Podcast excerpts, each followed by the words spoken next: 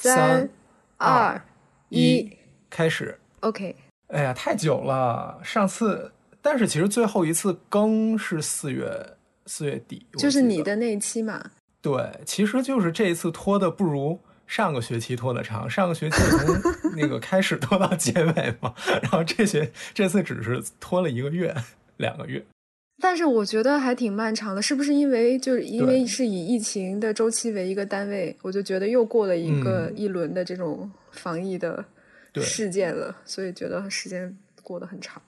安安妮薇吧，就是今天我们我们这期节目也并不是想给大家传递一些悲观的情绪，我们还是想传递一些相对不带情绪性的一些 内容。就是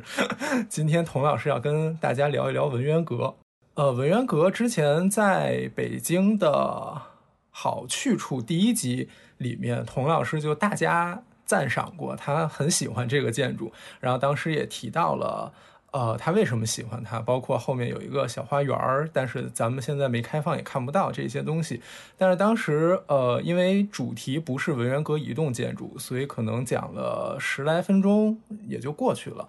但是童老师对文渊阁的研究没有停止，到现在快一年过去了，你你你应该有很多新的想法或者新的东西可以和大家来分享，所以我们今天就单开了一期节目来讨论文渊阁本身和文渊阁的彩画。嗯，那在开始的时候，以防有新的听众没有听过一年前的那一期节目，还是想请童老师来跟大家介绍一下文渊阁。首先，文渊阁它在哪里？然后，其次，它是什么时候建造的？然后，建造它的目的是什么？大概是这个很基本的问题。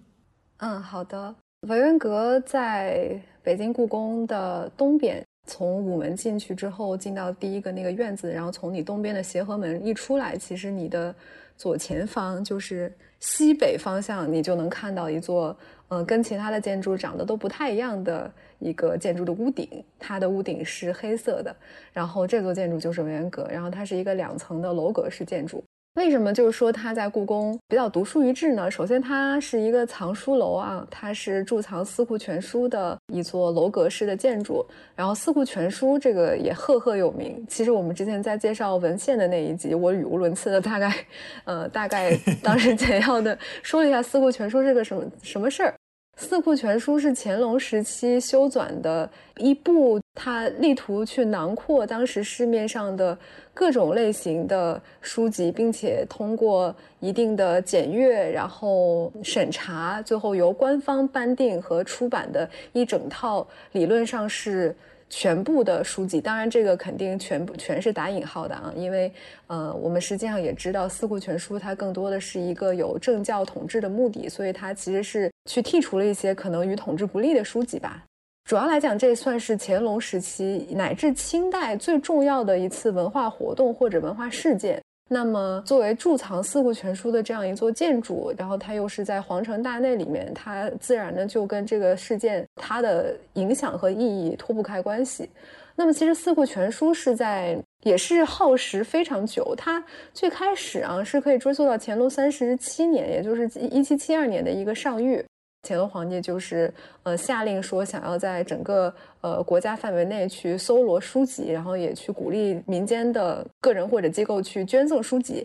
《四库全书》的最后一部抄写完，然后去入藏到藏书阁，其实是在一七八七年了。你看，这中间大概有十五年的时间，所以整个它是一个耗时非常非常久的这么一个文化的事件，或者甚至可以叫文化运动。文渊阁其实也不光是呃贮藏《四库全书》的唯一一个建筑，整个文渊阁是可以放到一个四库七阁的一个语境下去讨论的。四库呃，顾名思义就是国家范围内有七座楼阁贮藏了《四库全书》，那么文渊阁是在大内的这一座。除此之外呢，北方我们叫北四阁的还有另外三座，然后南方也有三座。文渊阁它的建造时间是一七七五年到一七七六年的春天，就是我们刚刚说到是乾隆三十七年，就一七七二年开始设四库馆，然后四库开馆了。真正《四库全书》的修缮告竣是一七八一年，这个中间大概有十年的跨度。但是其实是在一开始过了两年之后，哎，其实是三年之后，文苑就开始修建了。相当于文渊阁是在《四库全书》还没有真正去修订完成，很早之前它就已经开始动工并且建成了。也可以说，就是在开馆转修《四库全书》之初。整个这个北方四阁的建设和这个修书这件事情本身就已经做了一个整体性的规划。那么这个藏书阁的设计和建设，其实也都是呃有一个特别综合性的整体的思想作为一个先导的。在这个过程中，也是说到刚刚我们说到有北四阁和南方三阁，其实是从各个方面来看，这两组建筑之间都可以被视为是两个不同的。建造活动，那么先说北四阁，其实是一开始计划中只只是抄写四部四库全书，然后分别是放到北四阁。这北四阁就是除了刚刚说到的大内的文渊阁，还有呃圆明园的文渊阁、避暑山庄的文津阁和沈阳故宫的文肃阁，一共这四座建筑。其实你也可以看到，乾隆为每一个就这四格的每一座都写了一个御制记。那么其中的文金、文源和文渊，其实都是在一七七四年写成的。嗯，他们是一个特别统一的一个架构。其实，在这个里面，不光是文渊阁，文渊阁它还不是最早建造的，文津阁和文渊阁实际上是最先建的，然后文渊阁和文肃阁是后建的。这个其实也很也很可以理解，就是文津阁和文渊阁，一个是在避暑山庄，然后一个是在圆明园，都是皇家的园林啊、离宫啊这些地方，其实是更没有宫殿那么的严整和。就是仪式性那么强的一个场所，所以其实文津阁和文渊阁有点类似于是先期试验，他们都分别是早于文渊阁一年就建成了，然后文渊阁是紧接着第二年建成的，所以其实，在北四阁里面又可以分成两组，然后其中两座是在园林里面的呃楼阁，然后两座是在皇宫里面的楼阁，然后南三阁其实。嗯，我后面可能也不会再把南三阁融入到整体的讨论，是因为它真的就是你从各个角度来看，它都是一个另外一次的建造活动。因为南方三阁本来是乾隆为了犒赏南方一些省份对四库全书转修工作的贡献而命令模仿文渊阁修建的，但是因为就是他也知道，就是去抄写一整部四库全书，那时候没有印刷机，所以抄复印机啊什么的，然后抄写一部四库全书是非常耗时耗工的一件事情，所以他一开始只是计划有四四套抄本。所以南方的三阁本来只是考虑去贮藏古今图书集成，那么这又是一套丛书，是康熙时期编纂的，嗯，当然这也是现成的了。所以当时没有考虑南方三阁是要放四库全书的，但也有考虑到，就为什么他要在南方建这三阁，也是考虑到江南的这种文化渊源吧。就是因为更深层的含义，可能就是清代统治者是以政教意图和政治权力去主动介入南方这样一个文化，就或者说中华。当时的文人的一个聚集地，其实也是有一种权力权衡的那种意味在里面，嗯，所以无论如何，他之后是又重新命人去续缮了三部，然后分别告藏在了南方的三阁，这也去影响了其实北方和南方这两组藏书阁的设计上，它是有一定的差异的。你小到就是这两类四库全书的尺寸、纸张的质量，还有它封面的那个颜色啊都不同。另外就是它的开放性特别的。有区别，就是北方四格它的这个内藏的典籍，其实仅供翰林院的学士去查阅，它是不对外开放的。但是南方三格，它虽然是。呃，也在皇家的行宫之中，但是它是向江浙的士子开放的，就其实是你只要预约，它就像一个图书馆，你只要预约进去都可以去查录，但你不能把书带出来啊，你只能在里面去那个观摩和誊录，其实有点像现在那个中国第一历史档案馆的感觉，嗯，所以它的文化公共文化属性和社会属性是更强的。另外就是，其实这两组建筑它的工程的承包单位，我们现在讲就是承包单位和资金来源也不同，就北方的四阁其实是内务府和工部承办的，它。主要的钱都是出自内府嘛，但是南方的三阁是由地方政府官员承办，它的资金，它一部分来源于大内，但有一有一部分是私人的捐赠，嗯，而且其实最重要的一点就是南方三阁的碑记，就是它没有碑记，北方四阁都是有预制碑记的，其中三阁的碑记刚刚也说到是在修建之初都已经写好的，但是南方三阁就没有，所以其实。我们可以说，南方三阁它的地位应该是低于北方四阁的，所以可以被视作是另外一次的建造活动吧。我们之后可能也就主要还是就北方的这四座跟皇家关系更紧密的来讲。嗯，这个是文渊阁的大概的一个背景。就是其实是要把它置于这样整个这样一个文呃四库全书修纂和这个四库七格建设的一个体系之中来来来讲。你你刚才说了南方三阁，这南方三阁在哪儿？你有提到吗？呃，文宗阁是在浙镇江的金山寺，那其实是一个已经建成的寺院，它其实是在前面辟了一块地，然后来建这个阁。然后扬州的文惠阁和杭州西湖行宫的这个文澜阁，哦，但是现在文宗阁和文惠阁好像其中有一个已经不在了，然后文澜阁是重修的，如果我没记错的话是这样子。其实南方三阁的保存的状况，嗯，没有北方这四座好。但是，北方四座里面，现在文园文文园阁就是圆明园的那个，现在已经没有了嘛，现在只有遗址。但剩下的三座都还是在的。虽然就是他们在整个历史过程中也经过过一些功能的改易，然后也有不同程度的破坏，但是它的那个基本的原状还是保存着的。尤其是文渊阁，其实它的整个的架构还有它的彩画。之后可能也会说到，嗯，都还是清代的原物，所以这个还挺难得的。然后你刚才提到那个还挺有意思，就是北方这几个都是不许别人看，然后南方的那几个就像公共图书馆一样。我觉得这件事儿还挺有意思的。而且你刚才提到了，呃，北方这个权力中心和南方这个文化中心两者之间的一个。互动关系，然后在那地方修了三个阁，相当于是对这个互动中的一个结果。这一点我觉得是很有意思的，也是之前我没有想到过的。这这个是我刚才的第一个感想。然后第二个是一个问题，就是呃，之前我们知道北方四阁它有一个范本，是一个叫天一阁，但是我不知道它在哪儿。它是模仿了南方的一个藏书楼来建的。然后你刚才说南方三阁是在北四阁落成之后又建，但是南方三阁模仿的范本是北方的四阁，对吗？而不是直接照着天一阁的样子建的。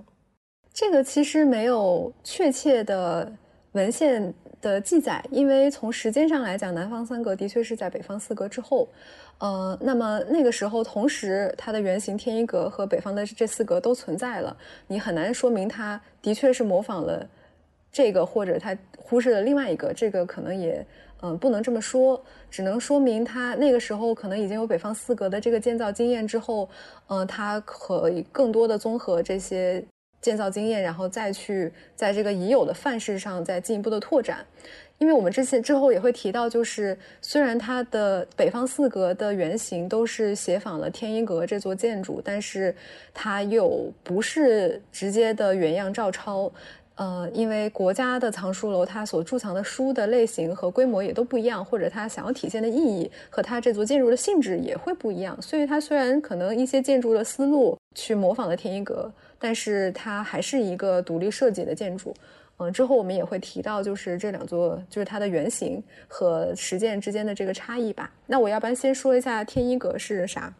天一阁是明代时期的一个官员叫范钦，他的家里面的藏书阁。乾隆三十九年的时候，也就是当时司库馆已经开馆两年之后，呃，在乾隆开始要规划建北方四阁的一开始，他就发力到上谕，去命当时的杭州织造的官员银柱去亲自到天一阁去勘察。当时天一阁尤其吸引，呃，乾隆注意，可能是有。几个原因吧，这个其实也是在他那个上谕里面写到的，就是当时浙江宁波的这个叫范茂柱的人，也就是范钦的后人，他在整个这个征书的活动中，他所捐的书目是最多的啊，诶，这一下就引起了乾隆皇帝的注意。然后另外也就是说，他听闻这座天一阁从明代相传至今并没有任何的损坏，但是很很有意思的是，我们现在知道天一阁也是一个嗯木结构的建筑，这个其实作为藏书楼还是。怎么讲，挺独树一帜的吧？但是挺逗的，就是一开始在那个上谕里面，乾隆他还以为说整个天一阁是一个纯砖石的建筑，嗯，因为他可能还是按照那个常规的，他认为这种藏藏书楼的思路。我们也知道明代有无量殿，那完全就是一座石造的建筑。因为藏书嘛，它既然是贮藏这种纸质的东西，它最重要的就是防火。那么木头又是一个极易燃的材料，所以可能从宋，可能从汉代一直到明代，这种皇家的档案机构也好，藏书机构也好，大多都是采取砖木混合，或者是最多就是石造的。这个最极致的可能就是明代的无量殿。所以一开始可能乾隆他也理所当然的认为天一阁是一座纯砖石的建筑。但是呢，前呃银柱就是他命令去勘察天一阁的这个人，马上回奏，他就说到两个重点，一个就是提到了天一阁这个名称的渊源，说是天一阁之所以叫天一，是在当时建造的时候凿水凿水池的时候，在土中若隐若现看到了天一两个字。因此就悟到了《易经》中的这个“天一生水”这个词，并且以此命名了这座长藏书阁。然后另外一个重点就是天一阁是一座木构的建筑，它的整体的规制，无论是它的这个偶数的六开间，还是各部分的尺寸，还有书橱的数量，呃，都是去附会了“天一生水，地六成之”的这一组《易经》的中间的数字，就是一和六的数字。但是其实根据一些学者的考证，就是尽管天一阁跟易经之间的这种关联，嗯，在它的名字中就有体现，但真正就是把天一生水，地流成之和天一阁建立联系的，就是乾隆时期在银银柱的这个回奏中首次被提出来的。因为其实天一阁，呃，在明晚期吧，由于范氏家族的这个财力不济，它是比较衰败的。直到就是一六七三年，黄宗羲又到访，其实他当时还走了个后门，因为原来天一阁是不让人登的，但是他就登了，然后并且写下了《天一阁藏书记》之后，这一个藏书阁又重新吸引了大批的文人，呃，像全祖望啊、范思同啊这些人，之后才陆陆续续的又重新回到了人们的视野。这个也是为什么。乾隆那个时候会注意到天一阁的一个原因，就是那个时候天一阁其实在南方已经是一个比较著名的一个呃私家藏书楼的一个典范了。而且就是它之所以成为四库的这种范式，某种程度上就是跟它的这种虽然它是木构的结结构，可是它还一直坚持到了 乾隆时期。然后它的这种不朽性和它的这种永恒性，跟它藏书的这个内容又深深的去吸引了乾隆皇帝，然后之后就成为了一种藏书阁历久的这种奇迹的代表。就是学者也推测，就这有可能是乾隆皇帝去选择以天一阁作为一种范式的原因。当然，我们知道，可能从乾隆自己的一些嗯，他留下的资料中，还可以看出来，也许他选择天一阁还有一些更深层的政治或者文化的意义。但这个我们可以之后再讲。我刚才其实听你讲这件事儿，很有，就是我一直在想，就是刚才那个问题，包括你刚才讲的这个问题，你看，他其实。就是这个线索很有意思。乾隆皇帝出于江南作为文化中心的一项影响力，选取了这样的一个既有文化底蕴，然后又有一些社会影响的这样的一个范例作为模仿，然后盖了自己北方权力中心的房子。然后，如果我做一个假设，就是皇帝又根据北方的这个形式，又在南方盖了几个。房子之后，其实就是一个从南到北又到南的这样的一个一个线索，然后就是从一个政治中心学习，不能说学习，就是对他照着那南方的那个文化中心搞了一个事情之后，又把自己的影响施加给了南方的这样的一个过程。当然，这个过程里面就是那个假设，就是南三阁是它的形式或者它的设计是根据北四阁来做的。但是如果这个假设不成立的话，这件事儿也就不成立了。我不知道大家有没有研究这个东西的，然后大家如果有的话，可以在评论里告诉我这个逻辑成不成立。然后我觉得这个逻辑是很有意思的。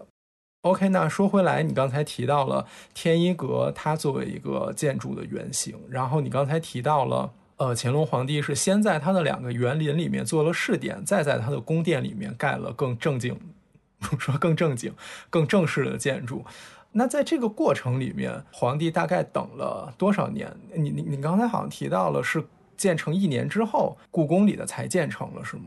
哦，是这样的。呃，这个问题其实挺有意思的，因为我刚刚也提到，其实呃，四库开馆之后两年，他就已经开始着手去操办北四阁的建设了嘛。啊，但真正四库全书第一部告竣入藏，跟距离四库开馆已经有。十年了，差不多。就这个楼盖好了，十年是空的，是吗？呃，不是，这个还真不是。其实是这样的，文津阁和文渊阁不是早于文渊阁建设嘛？但他们其实也差了一年。但是真正就是《四库全书》第一部告卷入藏第一个。位置就是文渊阁，反而是文津阁是最晚得到那个四库全书的，它比文渊阁要晚了三年。但整体来讲，这个对这个时间跨度也是在最短最短也是将近九年到十年的这个时间，四库全书才整个的修修整完毕。当然，这的确也很合理，它就是一个巨大的工程。我们现在看到四库全书的这个规模，也都会觉得这简直是一个就是非常令人叹为观止的一项工程。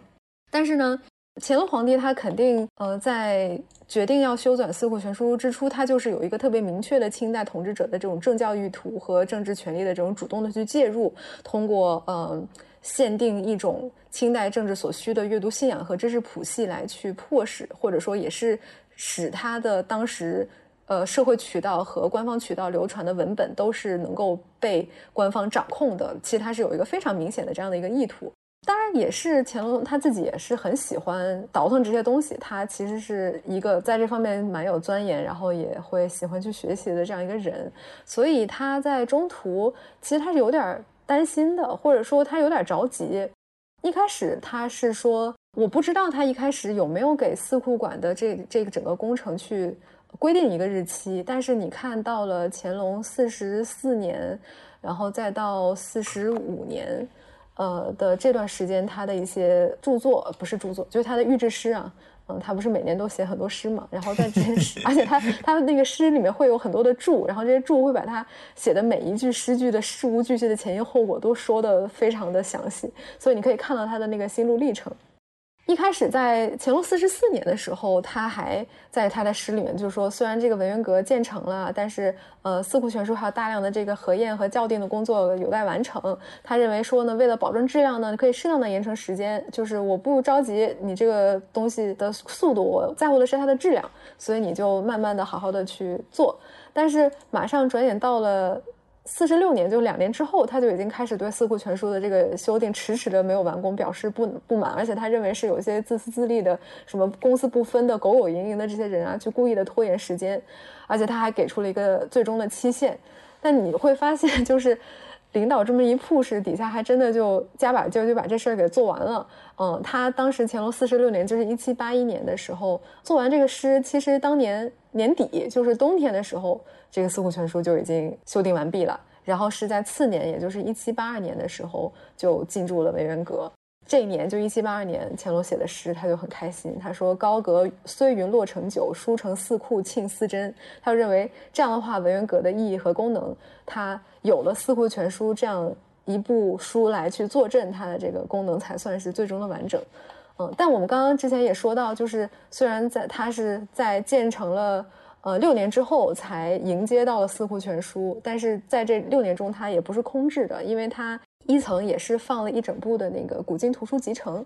嗯，所以那个时候其实文渊阁就是已经在一个使用的过程中了吧，也开始有相关的就是日常的维护的职员，然后也开始定期的去进行这些晒书啊、铺书的这些工作，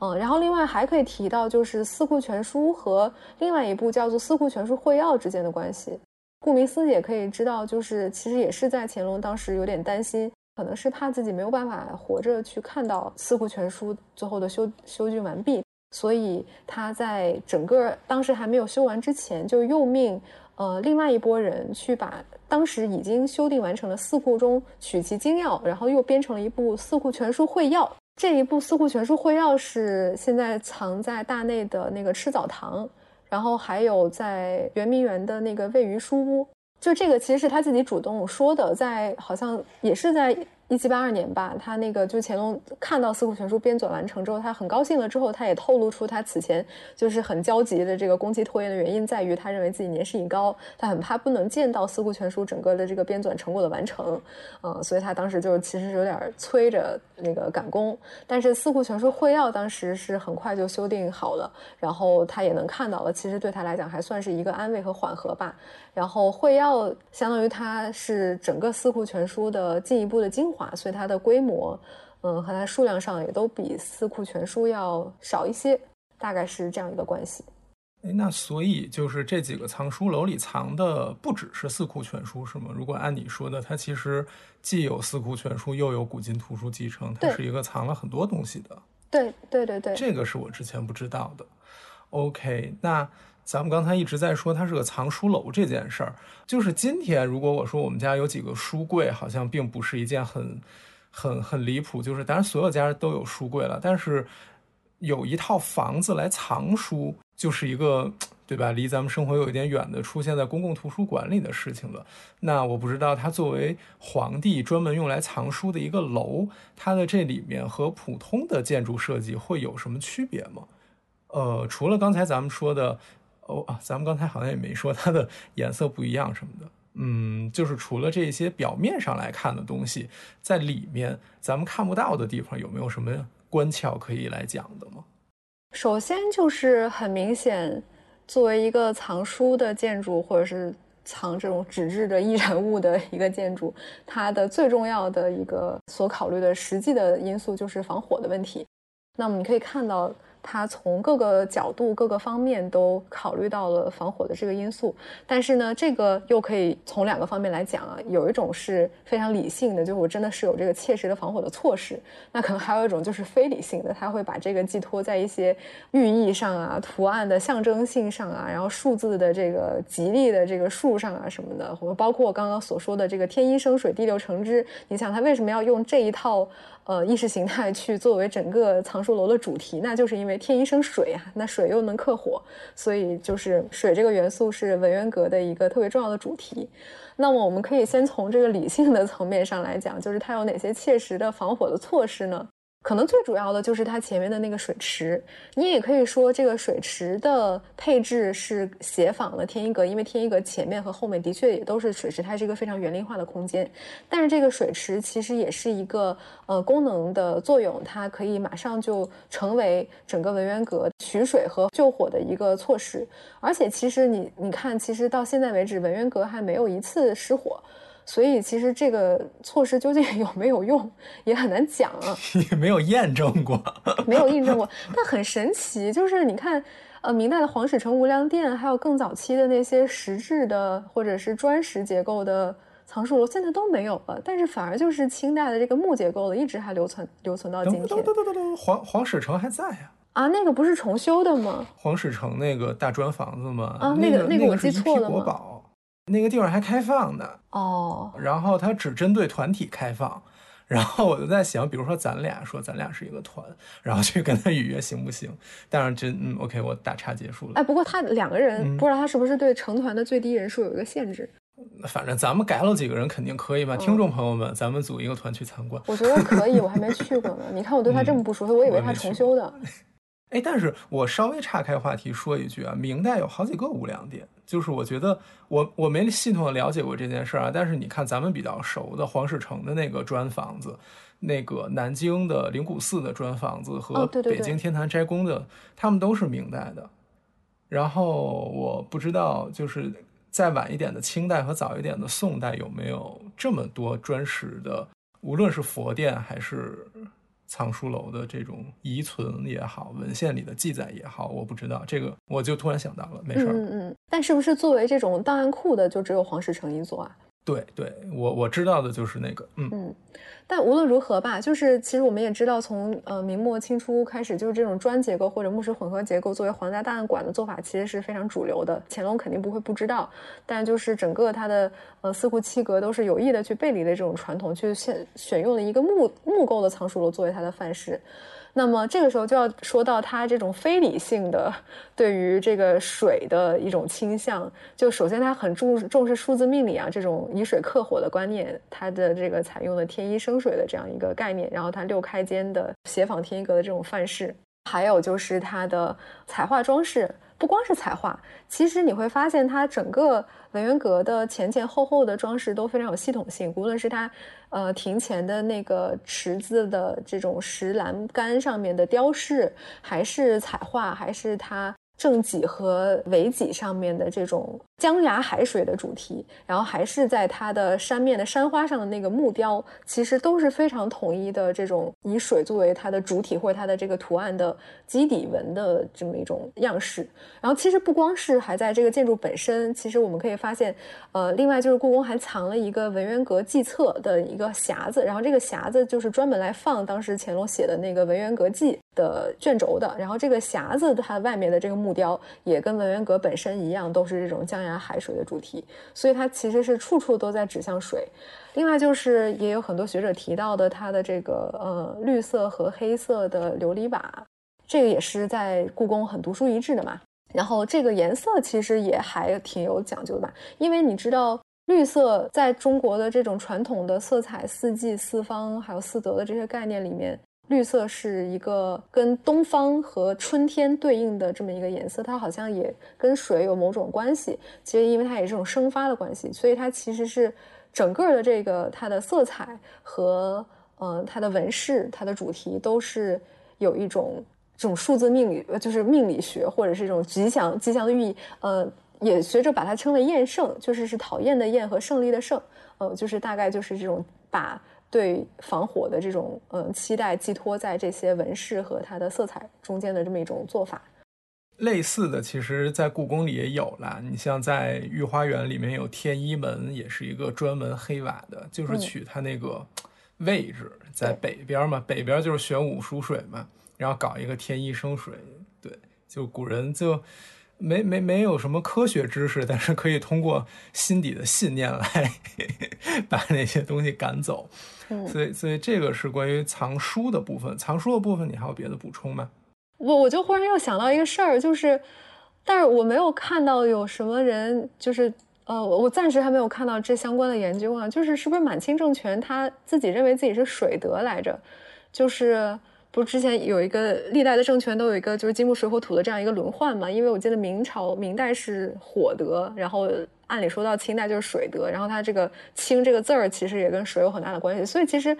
它取水可能不光是嗯作为这种非常实际的说是防火的这个作用，可能也跟这个国家它政权的正统性和正当性有关。然后包括北方也是女真族的发源地，其实这一些都是冥冥之中有一定的有一定的联系的。但是这个联系可能更加是一种隐喻式隐喻式的联系吧，它不是一个摆在明面上的一个关系。对，当时最早清朝就是他起事儿的时候，不是叫自己后金嘛，因为都是女真人。然后后来一想，哎，火克金，明朝是火，我们是金，那不太行，然后就改成了清了。刚才这些，无论是屋顶上的瓦，还是栏板上的雕刻，其实都是咱们可以看到的。那如果深入到建筑内部的话，有没有什么有意思的事情是咱们看不到，但是当时做了一些精巧的设计的呢？比如说，之前我记得你在讲智化寺藏殿的时候提到，那个转轮藏的柜子的尺寸是根据它经书的尺寸来做的，这个是可以说的吗？你们已经发表了？这个是可以说，可以，可以，可以，可以。因为那个已经是呃被我导师，就是在我导师的文章中已经写了写了嘛，嗯。OK，咱们咱们的节目也算行走在学术前沿了，没错。那所以，比如说文渊阁在设计它的藏书的建筑的尺寸啊什么的时候，有没有考虑到书籍本身？比如说我如果编的太多，万一放不下了怎么办呢？嗯，他肯定肯定是会考虑到这个的，嗯，其实这个也是北方四阁吧跟天一阁的这个原型之间最大的一个区别，就是天一阁的范式，它外观两层，它里面也是两层，而且它的书是放在上面那一层的，因为南方空气比较潮湿，它放到一层，它可能会觉得地下的那个潮气会渗上来，然后会对那个书籍的防潮不利。但是因为天一阁的藏书的规模跟就是皇家这个四库七阁的规模肯定是完全不一样的嘛。之前我记得是在呃刘敦桢和梁思成先生那篇《清文渊阁实测图说》里面，好像大概算了一下，说大概整个他的四库全书的规模是好像三万六千册，然后这光是册，然后它不同的册还会分装到不同的函里面，然后那整个函是六千，就是六千多函。基本上是比天一阁所藏的书目是大概多出了一倍，所以如果它的建筑整个的外观形制比较一致的话，它里面必须试图去增加创造它的更多的藏书空间。这也是为什么我们能看到在文渊阁啊，呃，就就拿文渊阁来讲吧，就是它中间是有一个夹层的，那那个夹层在清代用它档案里面的这个固定的说法叫做仙楼。那么其实我们就可以大概去呃，就是 给听众们大概去形容一下整个文渊阁的一个基本的规制吧。刚刚已经说到它是面阔六间嘛，呃，就是它这个是很奇怪的一件事情，因为它是一个偶数开间。那么在中国偶数开间的这种建筑，呃，你起码在唐以后是非常非常非常罕见的一件事情。但是这六间里面，你又可以把东边的五间分为一个组。这又是东边的五间，又像是一个正儿八经的常规的建筑的那种尺寸，就是它有一个中间的明间，它是最宽的，然后两侧的四个次间是等宽的。那么刚刚说到的最西边的这多出来的一间楼梯间是最窄的，它是比其他的都要窄上一倍以上。那么这座建筑它的前呃首层的前面和后面都有廊，然后呃它前廊还中间有三间，它是伸两进的。其实它前面的这个室外的空间就已经成为了一个小厅一样。嗯，然后它整个是外观是高两层的一个楼阁式的建筑，但是它很就是很神奇，它里面是三层，因为它中间是有一个夹层。然后这个夹层也不是说整个平铺，它在中央三间的这个体量里面，它是一个高两层的空间，所以其实你一进去之后，它中间这三间形成了一个厅。然后这个厅中间是有一个御座的，然后这个空间的隔断就是靠书架，呃来进行的一个软隔断。那么二层就是它所谓的这个仙楼，和三层就全部都是书架和书橱。那么整个这个建筑一层和二层的最东边，其实也是最私密的一个位置，它是离交通最远的这个位置是是有玉榻的。那么这个玉榻其实是一个。嗯，嵌在里面的，你猜，你在从正门进去是看不到的一个位置。另外就是最顶层的三层呢，在民间的中央的书架前面后面也都有玉榻，所以这个是一个呃，他为了去容纳这么庞大规模的藏书来去进行的一个设计。嗯，但是很有意思的是，最早在呃刘敦桢先生和梁思成先生的那篇文章里面，他说到就是。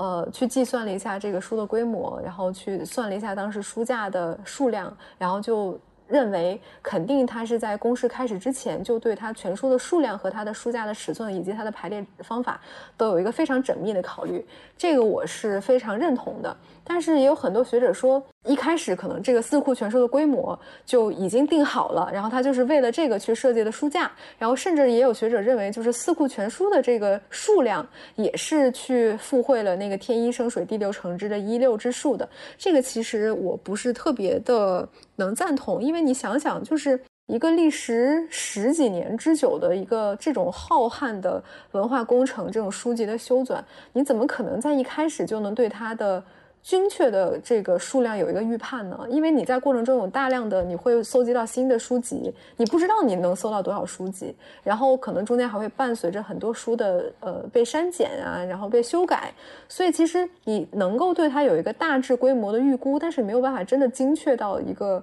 具体的数字，所以我很难认为说它一开始的那个书架的数量就是呃有零有整的去跟四库全书的这个数量去做对应，这一点也可以有一个佐证。你去翻那个故宫的奏效档里面，就能看到有一个在文渊阁建成初期，他当时想要为了去让整个文渊阁、文津阁和文渊阁三座建筑去整齐划一，当时文渊阁是多了四个书架的，他还把这四个书架给撤去了。那么，如果他一开始就考虑到了这个整个书的。精确的规模的话，它的书架肯定是不会多出来的，也就不会再牵扯到一个撤去的这样一个工作。所以我比较倾向于，就是它是有一个大致的考虑，嗯，它对这个规规模的预估其实也很精准，但是它没有精真的精确到一个非常具体的数字。那么它肯定是在转修的过程中去不断的去调整的。但是也很有意思的就是，呃，这个是另外一个老师的研究啦，他发现整个文渊阁它的设计的。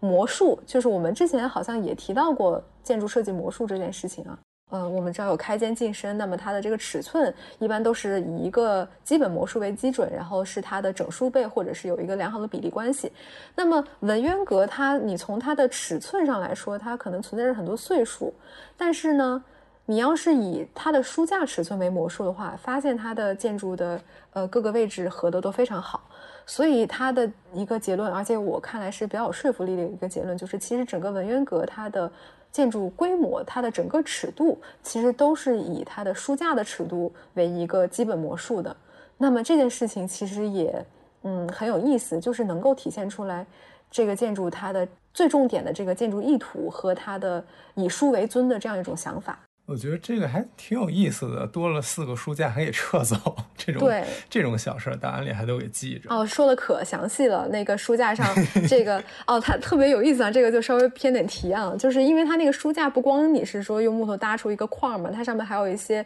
呃垫板子啊，然后那个就是那个屉匣呀，然后外面还会有些装饰啊什么的。他当时还想说。那个一开始奏报的是要呃所有的这些木材都用一个比较贵的木材来做，好像是楠木，但之后呢回奏就是说 嫌这个。皇上嫌这个有点贵，就是实在是 可能超出预算了吧，也不知道怎么样。然后就说鹿鸣的部分，就别人能看到的这个部分，你就用那个楠木做。但是呢，因为你书放在那个架子上，那个书底下的那个承重的那块板儿你是看不见的。那么这块板儿我们就用稍微便宜一点的杉木，但是你把它画成楠木的那个颜色，就是 对也很有意思。对对对对对，也很有意思吧？嗯，就作为一个小的轶事。哦，真没想到那个搞出多种釉彩大瓶的乾隆皇帝会干出这种事儿。哎，我觉得他其实还挺经济的，就是我从文渊阁周围的档案里面能看出来，他其实还是有一些想法的。对，确实就是我，我之前以为你说的是，因为你刚才一边说，我一边在故宫网站里看他给文渊阁的那个建筑做了一个三百六十度全景。就是你在里面可以看到一些书架，我本来以为说的是一层、二层能看到的那些用楠木，然后三层看不到的用杉木，结果 没想到它是按照板儿为单位去计算的，不是按照架为单位去计算的，这个还真是挺有意思的。刚才看这个照片很有意思，它呃一层、二层是一个大空间，里面放了一个宝座，然后三层上来之后还有一个小宝座。呃，我我我很好奇，皇帝真的会在这儿看书吗？他真的会坐在这个椅子上看书吗？还是说，比如说我躺在养心殿的床上，说我想看这个，你们去给我拿，然后大家给他拿过去呢？哦，你问的这个问题其实，呃，特别好，就是关于文渊阁真正它是不是作为一个阅读场所这个问题。那么 我自己的认为，或者我的答案是，它大概不是。就是它更多的是一个藏书的场所，但是它不是一个阅读的场所。一方面就是，嗯，从实际上我们现现在能够找到的史料来讲，嗯，跟它相关的一手资料没有发现任何乾隆在这个里面真正发生过阅读这个行为的相关的记载。嗯，他所有关于文渊阁所写的东西都是那个御制经验，当然我们这个之后会说啊，就是一个仪式的相关的记录。其实文渊阁和文津阁，他是可能在里面读的书比较多啊，因为那个是他可能他出去在行宫去休息，然后他就是觉得比较呃舒适的一些地方，他会在那些地方读书。但的确在文渊阁是没有相关的记载。另外一个，你也可以看到，就是对，如果大家能够看到故宫的官网上的这个三百六十度全景，哎，这个可以上楼吗？呃，它楼上只有一个照片儿。就是，但你其实也可以从这个一楼的这个全景照片上能看到，除了它中间这个高两层的这个场厅是比较敞亮的之外，它的你可以看到它先楼的这部分，尤其你往东看，那个理论上它玉榻应该在的那个地方，其实是很昏暗的。嗯，再到上层其实是更昏暗的。那么你想，古代又没有灯管儿，又没有电，嗯，当然它当然可以秉烛来阅读啦，但是其实。这其实不是一个把火给烧了，对，这不是一个特别适宜的阅读空间。真正其实皇上在大内，他要看书的话，他有他自己的那个三希堂，嗯嗯，他有吃早堂。其实，嗯，他要真的想看书的话，他也会命人，比如说取一本《四库全书》中的一本，然后到他想要去看书的那个位置。但的确，从现存的记载里面，没有看到任何他真的在文渊阁去看书的一个线索。但是它的这个空间设计，我觉得还是挺有仪式感的，背靠着书架，前头放一个宝座什么的。所以你刚才也提到，这儿会举办一些活动，这举办的是什么活动？嗯，确实就是我们说到文渊阁的功能，刚刚说到它的藏书功能，然后我们刚刚也说它的阅读的属性可能不强。那么它更重要的一个功能，嗯，其实是仪式上的功能，就是在文渊阁举办的这个御制经验。的这么一个事呃事件。那么先说一下玉质经验是啥，或者就是简称叫经验吧。它其实是一个历史很悠久的一个仪式，它主要可能广义上是指就是汉唐以来的这种帝王为讲经论史而特设的这种御前的讲席。那经验在宋代是被正式的制度化，然后在元明清历代是所沿袭的。那么它其实是在清代持续的时间最长。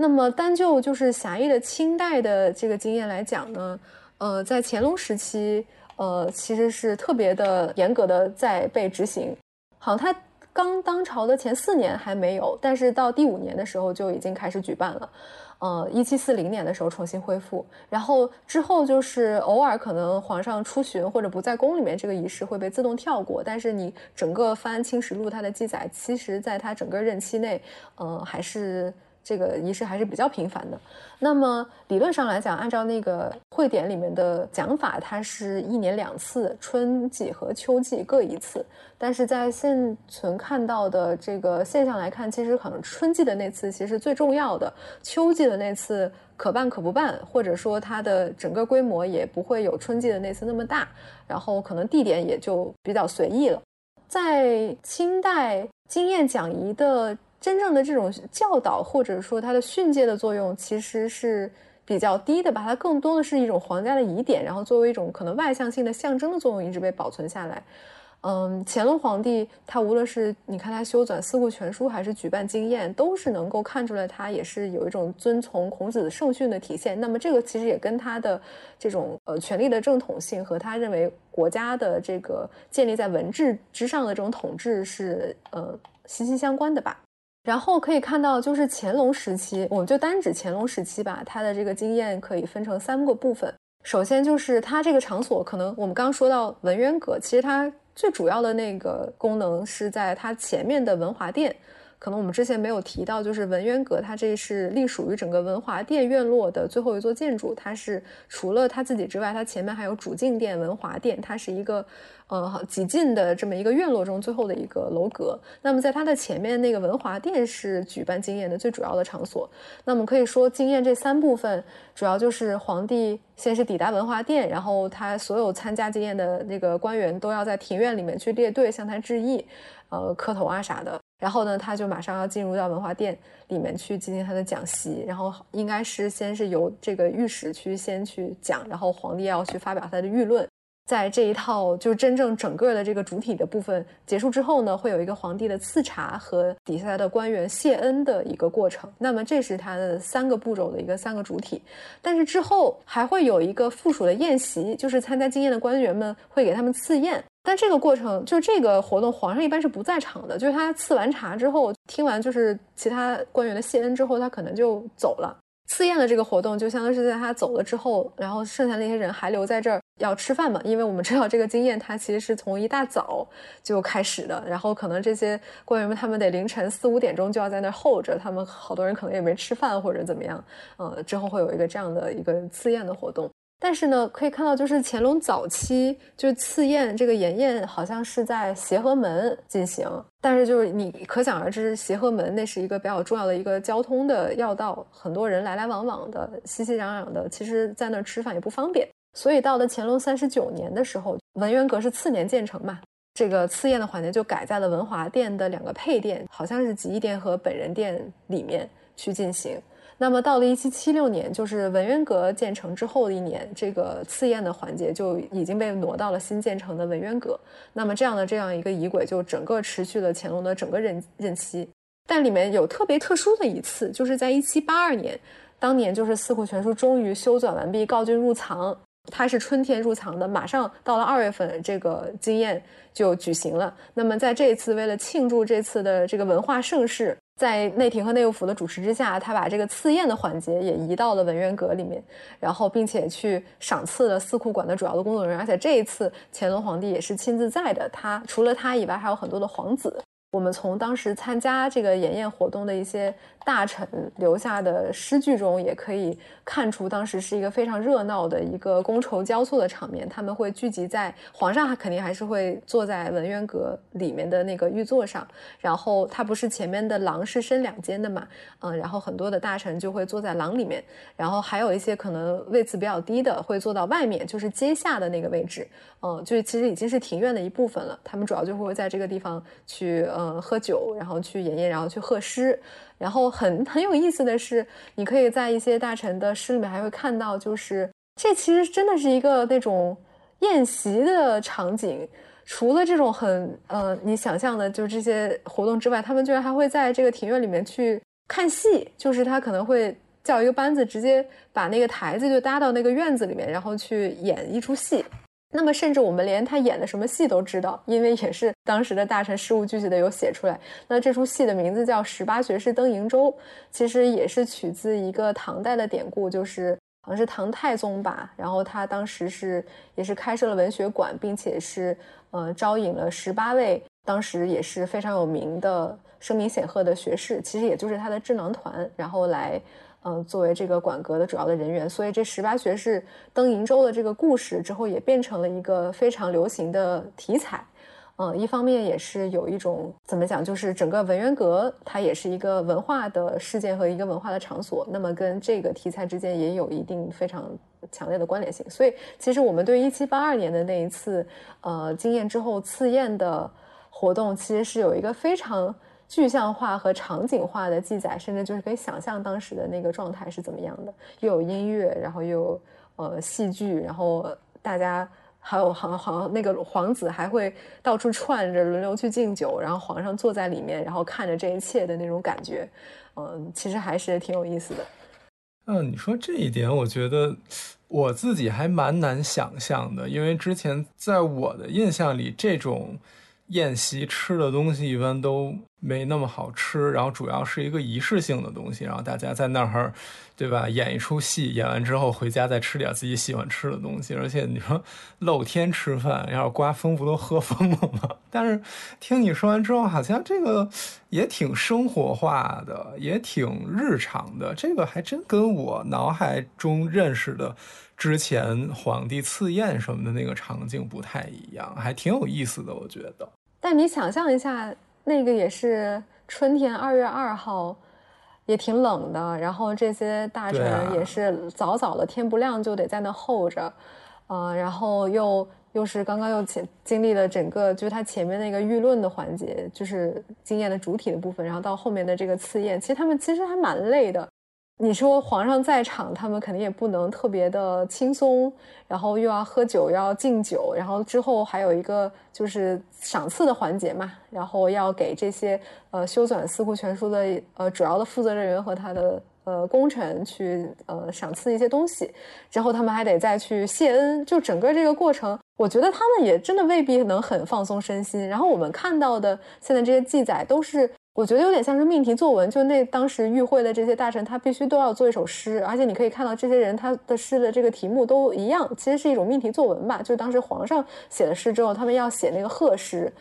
呃，所以其实也是一种官方的，算作这种呃会后感想的这么一种感觉，所以也很难说真的表露了他们呃心里面真正的感觉吧。嗯，但是无论如何，就是从他只言片语中形容的这样一个场面，还是挺热闹的吧。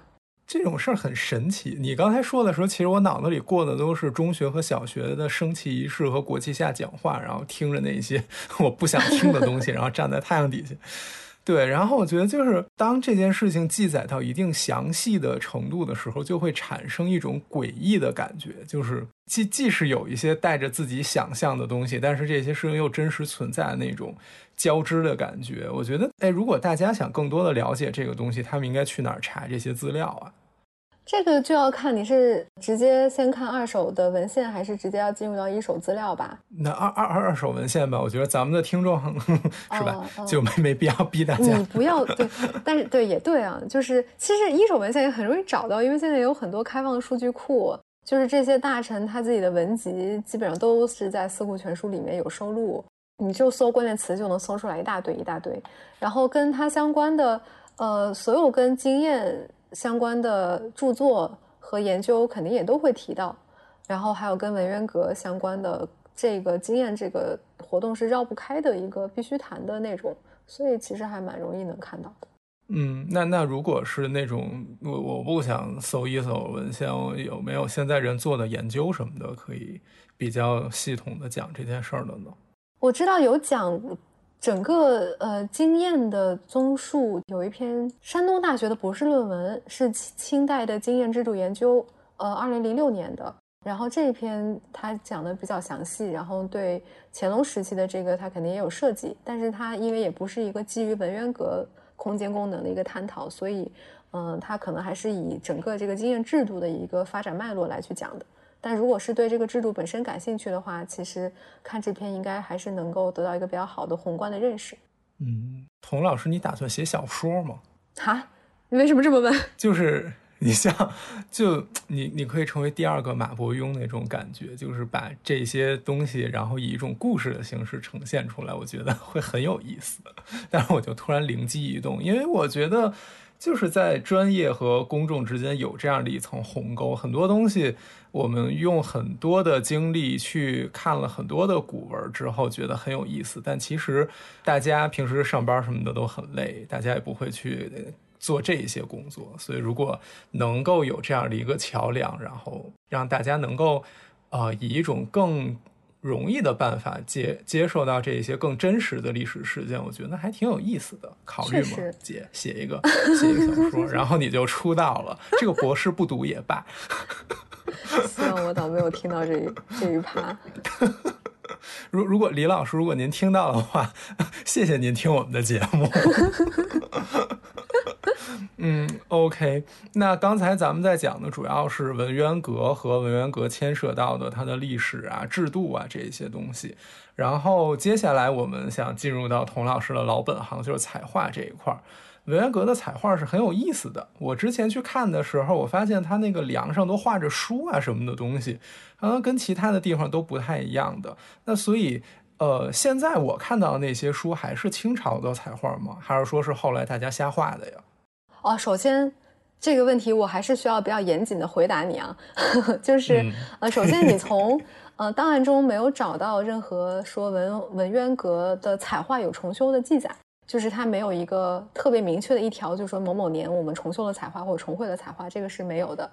但是呢，学界普遍认为，包括我也比较倾向于认为，就是它现在你能看到的、接触到的外延的那些彩画，其实是清代晚期的，很大很大概率就是光绪时期的。这个也有几几层证据吧。一方面就是我们做了取样，然后你能够在剖面下观察到它就是有上下两层那个彩画绘制痕迹，这个就其实很实锤了。就它至少对画过两次。其实你不用做剖面也能看出来，就是你只要离近了看，可能前沿还不太明显，但是后沿因为它后沿的保存状况更加不好一点，就是它好多那个彩画的颜料的那个块儿都掉下来了，然后你就能在它掉下来发现它底下还有一层。就是它是一个明显的分层的一个状况，所以基本上就是嗯，可以确定它是首先这个事实性的呃结论就是它肯定被重绘过。那么这个重绘基是在一个什么时期呢？我比较倾向于是在呃就是光绪那个时期。一方面也是因为你从它的一些比较隐性的纹纹样的形制上来判断，就是它的那个龙的画法呀，然后龙跟水的关系，已经是一个比较明显的清代后期的一个图案的。倾向，但是可能更重要的就是，我还是发现了一个可能比较贴近这个结论的一个档案的记载，就是在光绪，稍等啊，我看看是光绪多少年，我得把那个奏案调出来。好家伙，这一段我一定不要剪下去，大家看看我们做节目是多么的严谨。童老师在调奏案，奏案啊。因为那个具体的年年数我实在是记不清了啊，在光绪二十年的时候，也就是一八九四年，就是当时有。一份就是奏案和奏销档是对应的，就是说是你修文化殿工程的一个请旨的折子，然后当时就说的是为了准备各国使臣的觐见，然后这个事情想要发生在文化殿，然后就但是那个时候文化殿整个文化殿的建筑群吧，包括文渊阁都是已经是一个非常凋敝和倾颓的状态了，然后他就赶紧就是说捯饬捯饬，呃，让他起码表面上看得过去，然后让那个外国的使臣看起来就是也不能说丢咱们国家的面子嘛。但是因为他那个折子发出来已经是十一月了，你从那个清史录能看到，就是他真正觐见使臣这个事儿啊，接见使臣这个事儿发生在次年一月，你就算这个时间，也不过就两个月的时间。然后他是提到了说文渊阁的游饰全形剥落，然后内檐天花板的那个彩画还上齐，但是游饰也有骨裂的状况。他虽然没有明确的说我重绘彩画或者重修彩画，但是你从逻辑上来推断的话，其实他那个时候应该还是对彩画。做过整修的，因为那个时候如果全形剥落的话，你就没法看嘛，你肯定得重画。所以我现在推测有很大的概率，我们现在看到的现在这个状况，应该是在光绪二十年年底的时候画的。嗯，然后来年的时候准备那个使臣觐见，因为他可能画的也不需要特别的仔细，因为主要那个使臣觐见是在文华殿嘛，是在文渊阁之前。嗯，你就不太确定他有没有带着那些使臣去转一圈，可能大概看到了吧，但大概看的也不是很仔细。所以我个人觉得吧，这是光绪二十年的时候的那一次。嗯，就算不是，肯定也是清晚期的，我还是给自己留点余地。嗯。那太严谨了，没关系的，童老师。但是你刚才提到内檐彩画，你的内檐是指它廊子里的吗？还是指它室内的呀？它室内没有彩画了，廊就是对我说到的内檐，应该就是指它廊子里面还有四十多眼的那个天花的彩画。哦，OK，因为我刚在那个全景里看，它屋里其实就是白贴的纸吧？对，它的屋里面是糊式的那个对纸。但是还很珍贵的就是你在它的民间的脊部，呃，这个位置怎么形容？就是这个建筑天花板之上，在整个建筑的屋脊的那个位置，中间那一间的屋脊的那个位置，你爬上去之后，在黑暗之中，你可以看到一整幅的乾隆时期原状的那个吉林的彩画，而且那个保存的还很不错。你们又爬房子了？呃，这早爬了，这之前都爬了。估计还得再爬，至少还得再爬进去一一回吧。但但但你你你是不是已经习惯这个过程了？然后已经不会站在上面双腿发软了？你还没习惯吗？我没有啊，我不敢上啊。哎呀，就是我觉得恐高阻止我成为一个好的建筑史研究者。你们加油吧，我可不敢上。哎，就那架子摆在那儿了，然后这事儿你又得干，你不爬还能怎样呢？再说了，你也你现在这么说，但是当时在永乐宫，你该爬不还是爬了吗？但是我没上去啊，姐，我就是我，我就爬到那个脚手架顶啊，我就就哆嗦了，然后很不错去嘛。哎呀，在那个顶部，虽然你知道你可能。绝对高度很高，但是因为你在天花板之上，你看到的天花板那一层，你踩在那个梁上，你还是知道它很坚固的，所以倒不是说有特别大的担心。我觉得主要就是一个难点在于顶上的那个构件很粗大，然后中间可以留给你爬过去的那个缝很窄，然后它又要搭一个二层的脚手架。你想想，我们从就是把那个脚手架搭在天花的背面，然后要爬上去接近到那个脊顶的位置。这中间你需要一些游走，然后需要穿过一些梁之间的缝隙，然后那个缝隙又很窄，然后上面又全是灰，嗯，所以你不光是需要一个对，不光是需要一个克服高度的恐惧，你还需要身体有一定的灵活性和柔软度，这个比较难。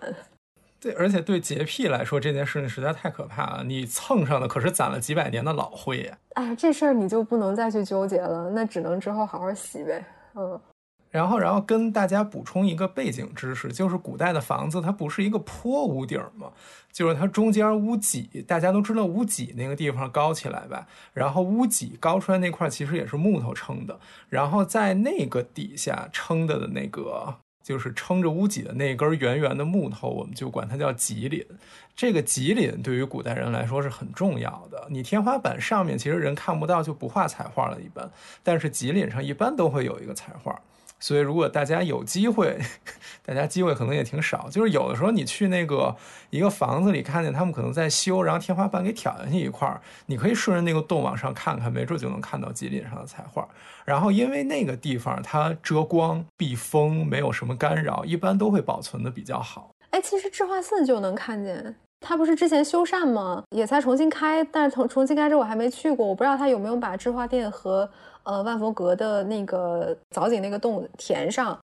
之前有一段时期是填上的，但是之后它不是又打开了吗？我不知道它有没有又填上啊。但如果它没有的话，你去你可以直接从那个洞里面看到那个吉岭，然后你在一个角度，然后比如说你再拿个手电筒往上一打，其实你能看到在它吉岭的侧面都是有彩画的。嗯，当然当然大家就不支持大家随便拿手电筒打，哦对对对对对对，挺那什么的。但 anyway，然后拐回来拐回来，我把它扯远了。然后咱们刚才在提到它的彩画。是呃清朝重画的第一遍，然后可能是清末画了第二遍。那它第一遍和第二遍那个图案应该是一样的，对吧？就不会说我第二遍画的乱七八糟，然后并不会按照第一遍的走。按理说它应该是照着之前的样子画的，对吧？对，它有一些非常嗯，可能有一些细微的改动，但是我们从各种因素来判断，它整体的规制应该是没有变化的。我们现在有一个直接的一手资料，就是三处会同则例，那应该是乾隆时期的一个文献，就是那个则例其实就是一个，你可以把它理解成一个工程记录、工程档案，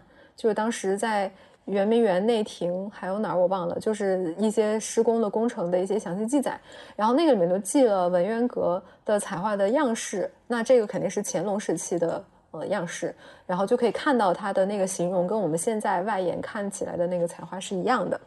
但是呢，其实如果离近了看，你能看到，比如说现在这个彩画它有一个立粉贴金的一个凸起的纹路。所谓的立粉贴金，就是彩画它的这些纹饰不光都是用颜色和线画出来的，它还有一些线条是用这种凸起的一种三维的这种呃方式去勾勒的。那么在它的下层，你隐隐的看到就是。有另外一对凸起的纹路，跟它的纹路相似，但是是错开的。这个能说明什么呢？就能说明它的底下的那层彩画也是这个规制，但是它的尺寸上略有调整。嗯，那这活儿确实挺糙的。对对，隐隐的重影的感觉。然后除此之外，还有一些就是彩画的残块剥落之后露出底层彩画的颜色，跟它表层的色彩其实是一致的。嗯，所以这个可能也能更佐证，就是它这两期的彩画没有从形制上有什么改变。但是 再提一嘴，就是它晚期彩画用的就便宜的多，这个也是一个我们对彩画断代现在一个重要的标尺，就是判断它的颜料种类。因为有一些特定的颜料种类，就是我们知道它明确的那个进口的时间，所以以这个为一个参照系，我们就可以判断，可能所有包含这一类颜料，它可能都是在某个时间之后，所以这个又能判断说表层的现在这个彩画是清晚期绘制的。对这个跟观众朋友们稍微多说一句，就是这件事情也是开拓了我的视野的一件事，就是你可以通过结合呃清代的一个贸易档案，然后结合现在彩画的实物遗存去看那个颜料，有很多颜料是进口颜料。就之前咱们的一个那个学姐就在研究这件事儿嘛，然后就真的我听了她的论文汇报之后，我大受震撼。就是这件事情还有我也是我也是这种理解的范围和广度，然后她做了很多的工作去解释这个颜料是怎么来的，然后通过什么时期有什么样的贸易，然后这个贸易带来了什么样的化学颜料等等。那我真的觉得这件事情太厉害了。还是回到刚才的那个话题，那我们现在基本上可以认为，我们现在看到的彩画的样子大差不差，和乾隆皇帝当时设计这栋建筑时候来设计的彩画的样子基本是一致的。那我的另一个问题就是。学建筑史的人一般知道，彩画可以分成三等，在清朝最高等的叫河西彩画，中等的叫玄子彩画，然后一般用在园林的叫苏式彩画。苏式彩画可能也是大家最常见的。你去颐和园的长廊里看到那个咱们叫包袱里头有画故事画的，都是苏式彩画。那我现在的知识水平告诉我。呃，文渊阁的彩画也可以算是苏式彩画，对不对？因为它也是好像一块布从梁上搭下来一样。但是它里面画的东西确实是我没见过的。你看我在故宫网站上看见了一段，它两边是红底儿，上面画了蓝色的书的匣子，然后中间的那个包袱里呢是蓝底儿，底下有水，上头有龙、有彩云，还有马，然后中间好像还有一个黄色的建筑。那这个是我好像在别的地方没有看到过的一个纹饰，那我不知道这种纹饰它它它叫什么名字？首先，然后其次，它是怎么会在这个地方出现这种东西呢？它和藏书的主题有什么关系吗？这其实说来就话长了，我还是尽量能够言简意赅的说一下吧。啊，首先就是说到苏轼彩画这个事儿，我觉得之前。两次跟咱们嗯一起去郊游的听众们应该都比较熟悉。我记得咱俩好像都说来着，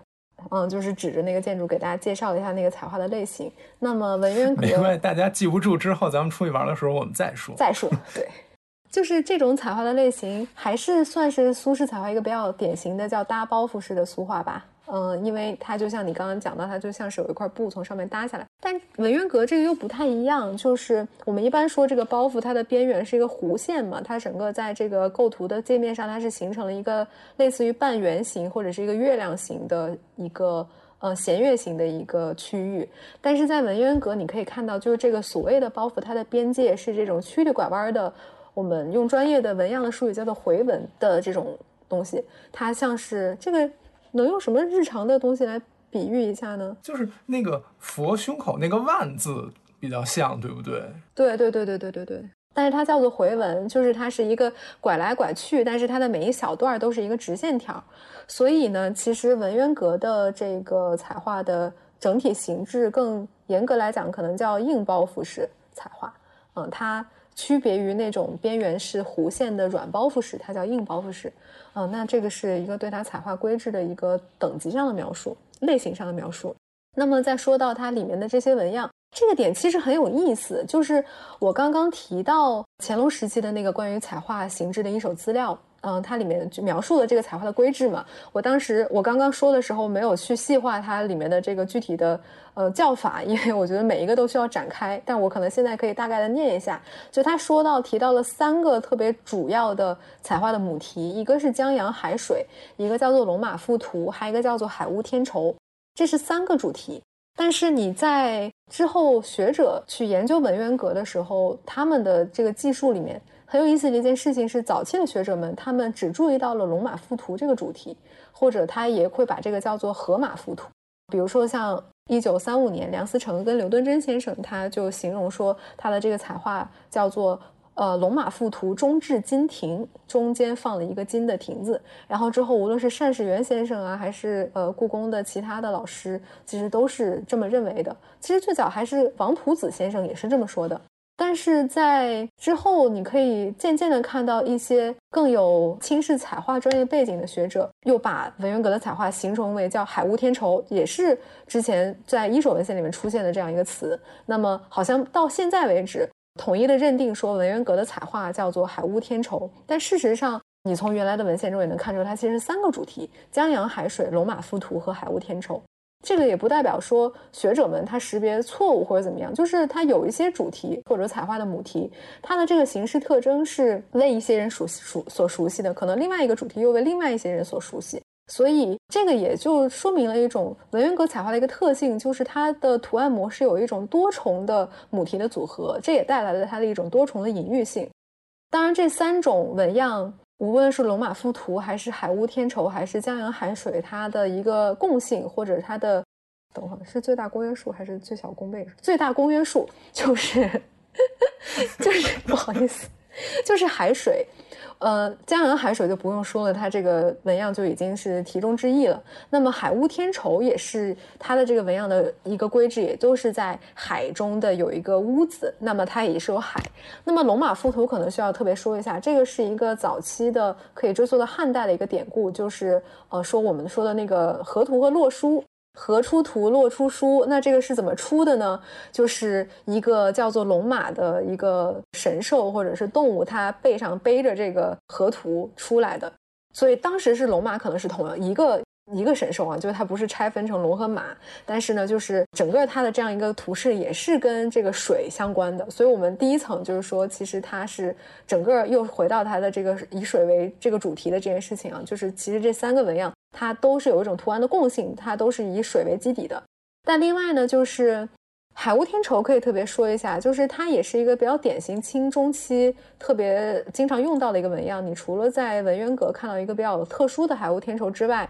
更常规的海雾天绸可以在翊坤宫还有储秀宫都能看到，还有在北海快雪堂的玉兰轩。但那个好像是他们现在我不知道是原状还是已经修过了。然后，另外就是在那个慈禧的那个娘家贵公府，也可以看到清晚期的海雾天绸的彩画。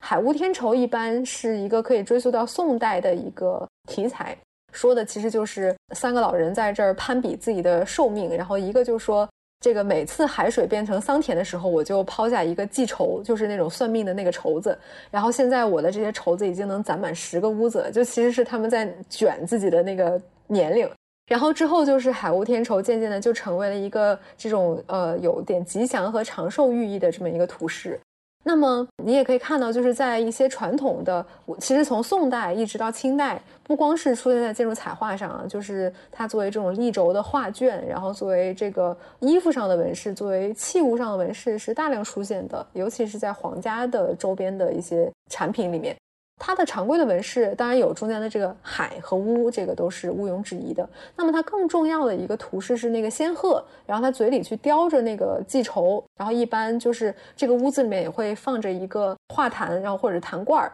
然后这个罐儿里面会插着三枚这个仙签，然后外面会环绕着一些仙鹤，然后它嘴里面也会衔着这个绸子。这个是一个非常标准和经典的图示。但你可以看到文渊阁它没有仙鹤，它只有中间那个海屋和里面的那个画坛。就是坛罐上面的那个三根记仇，所以就是也难怪一些可能早期的学者，他也许是熟悉海雾天筹这个图示的，但是他一看这块没有仙鹤，就这个文渊阁的组合并不能够唤起他脑海中对于这个图示的认知，所以他可能没有识别出来。但是在这样一个图示中，就是取代传统那个经典图示周围的那些环绕的仙鹤，就被涌向这个金庭的龙和马所取代了。所以你也可以说，整个文渊阁它的呃纹饰是一种创造性的结合吧。它取用了海鸥天绸的一部分图示，然后又结合了龙马附图，然后又以江洋海水作为它整个的这样一个基底的这样一种组合。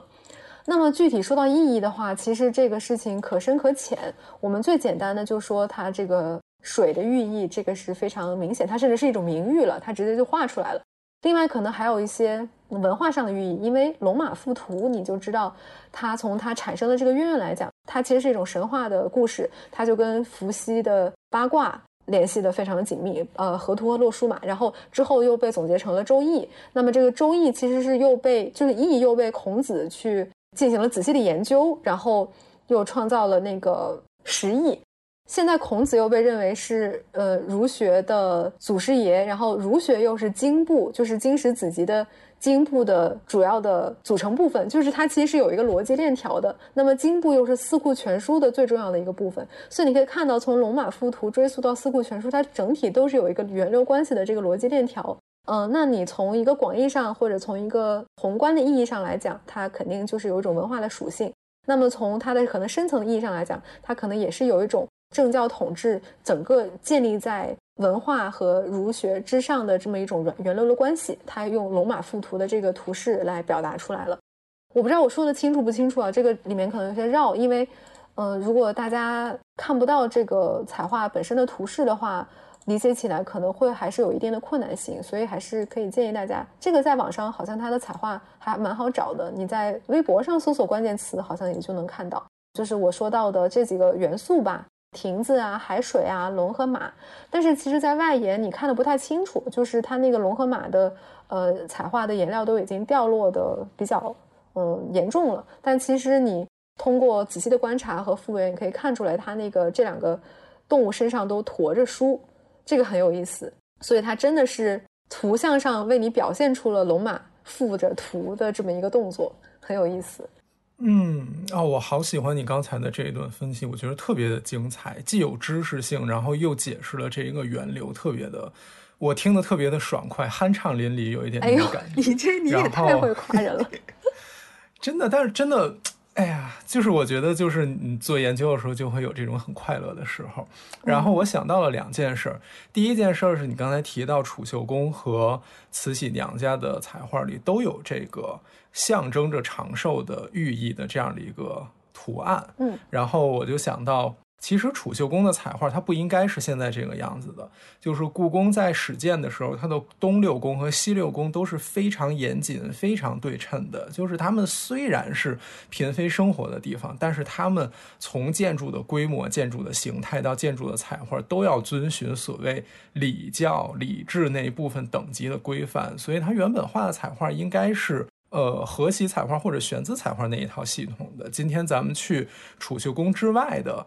东六宫和西六宫，你看到的那个彩画本来也应该出现在储秀宫的上面，但是因为储秀宫是慈禧太后后来居住的地方，那她首先她没有像其他的太后一样搬到呃寿康宫或者寿安宫这些地方去住，她还是住在了西六宫，住在了原本应该由妃嫔居住的地方。那其次，她对这个地方做了很大的改造，她把原来的两组宫殿给连成了一组宫殿，也就是本来一组宫殿应该是门、正殿、后殿这样一个两进的四合院然后这样他把它们给连起来了，相当于门、正殿、后殿又正殿又后殿。所以变成了这样的一个格局，然后给加了抄手游廊，这样你在走的时候不会淋到雨。然后他还重新画了彩画，那他重新画的彩画其实是他喜欢的苏式彩画，就是那个软包袱的，边上是有弧线的，然后呃充满了各种。有意思的题材和故事主题的彩画，那这件事情不仅出现在储秀宫，还出现在外东路的皇极殿宁寿宫的那一组建筑群里面。那今天我们看到的皇极殿和宁寿宫已经是重绘彩画之后的结果了，也就是它恢复了原本乾隆皇帝修建它时候按照等级规定，它作为太上皇宫，尤其是皇极殿是太上皇宫的正殿，相当于太和殿的那样的一个崇高的地位，它应该画的是最高等级的龙和玺的彩画。现在已经恢复成那样了，但是如果你去看老照片的话，在慈禧太后在清末的时候，皇极殿被画上了苏式彩画。苏式彩画从来没有出现在这样严肃的一个场合里面，它出现在园林里，然后出现在点景的建筑里，它从来没有出现在这个地方。那今天咱们在外东路那个区域，皇极殿宁寿宫后面的那个养性殿的那一组院落里面，还保留着慈禧太后重绘这个彩画时候的样子。呃，我还是挺有感触的一点就是。这个主题显然是长寿的主题，所以很符合慈禧太后自己的喜欢，而且她的喜欢也是有一点故事性、有一点趣味性、有一点活泼的这样的一个彩画。然后我就想到，就是呃，这可能引发的有一点大了，就是作为一个在当时统治国家的一个女性的一个政治人物，然后他凭借着自己的喜好来挑战了那一个。什么样的建筑应该出现什么样的彩画这一件事情，当然这个背后其实也是权力的逻辑，就是他也没有跳脱出这一套逻辑来。但是我们可以看到，他为故宫的建筑里带来了一点新鲜的东西，和以前男性当皇帝的时候绝对不会出现的一些东西。我觉得这一点其实是刚才 引发了一个我的联联想，然后让我觉得非常有意思的一些。一些事情，就是可能你从传统的视角来看，你觉得它是荒谬的，就是明明一个理智性建筑，为什么会出现这种东西？但是我觉得我们可以问一句：为什么不能那个建筑上面不应该出现这种建筑？对，为什么我们接受了这样的一条逻辑？我们觉得它应该是这样的。其实没有什么应该或者不应该，那上面所有的图案都是人设计的，所有图案的等级也是人规定的。那这一规定也是人定的。对，就是这些人造的东西，就是。呃，所谓的祖宗之法也好，或者什么也好，为什么反而成为了一个规训你思想，或者规训你审美，或者规训你行为准则的一套枷锁呢？这件事情，这个是我我不知道，我可能发散的有一点远，但是这个是我刚才想到的第一件有意思的事情。嗯，哎，那我想问问，就是 不好意思，你在说第二件事情之前，我也比较好奇，那你以你现在的。嗯，对于文文化遗产保护的一个理论知识和看法来讲，你觉得宁寿宫他们就是现在重绘彩画，然后恢复到乾隆时期的这个规制，这个做法，就是如果放到现在，他还会这样做吗？啊，这个我不知道，因为这里面其实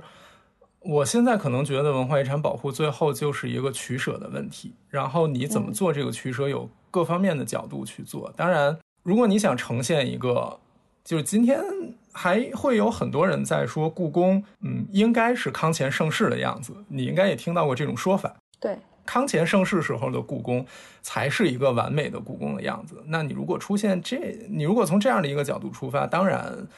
呃，你把它画回乾隆皇帝时候的样子，呃，从这个角度来讲，它恢复了一个大家认为故宫应该有的一个辉煌的样子。然后你如果从呃，第二个角度来讲，当然它呈现出了一个这个设计原本的一个一个一个一个 package，对吧？就是它原本设计是这样的，然后我现在告诉你原本的设计是这样的，然后当然这一些更符合呃所谓理智和。等级秩序的彩画能够更好的向你传达出那种威严的政治场所的气势，这个还是我觉得这一点还是可以承认，恢复有它恢复的价值，但是不恢复其实是从另一个角度来看，也就是从一个你把这个建筑当成一个历史文献或者历史书的角度上来看，那不恢复当然有它的意义，就是你可以在那个地方讲出这样的一个。嗯，比较有意思的故事出来，但是所以就是看你想留什么了。你留了这个东西，你可能就要舍弃那个东西；你留了那个东西，可能就要舍弃这个东西。那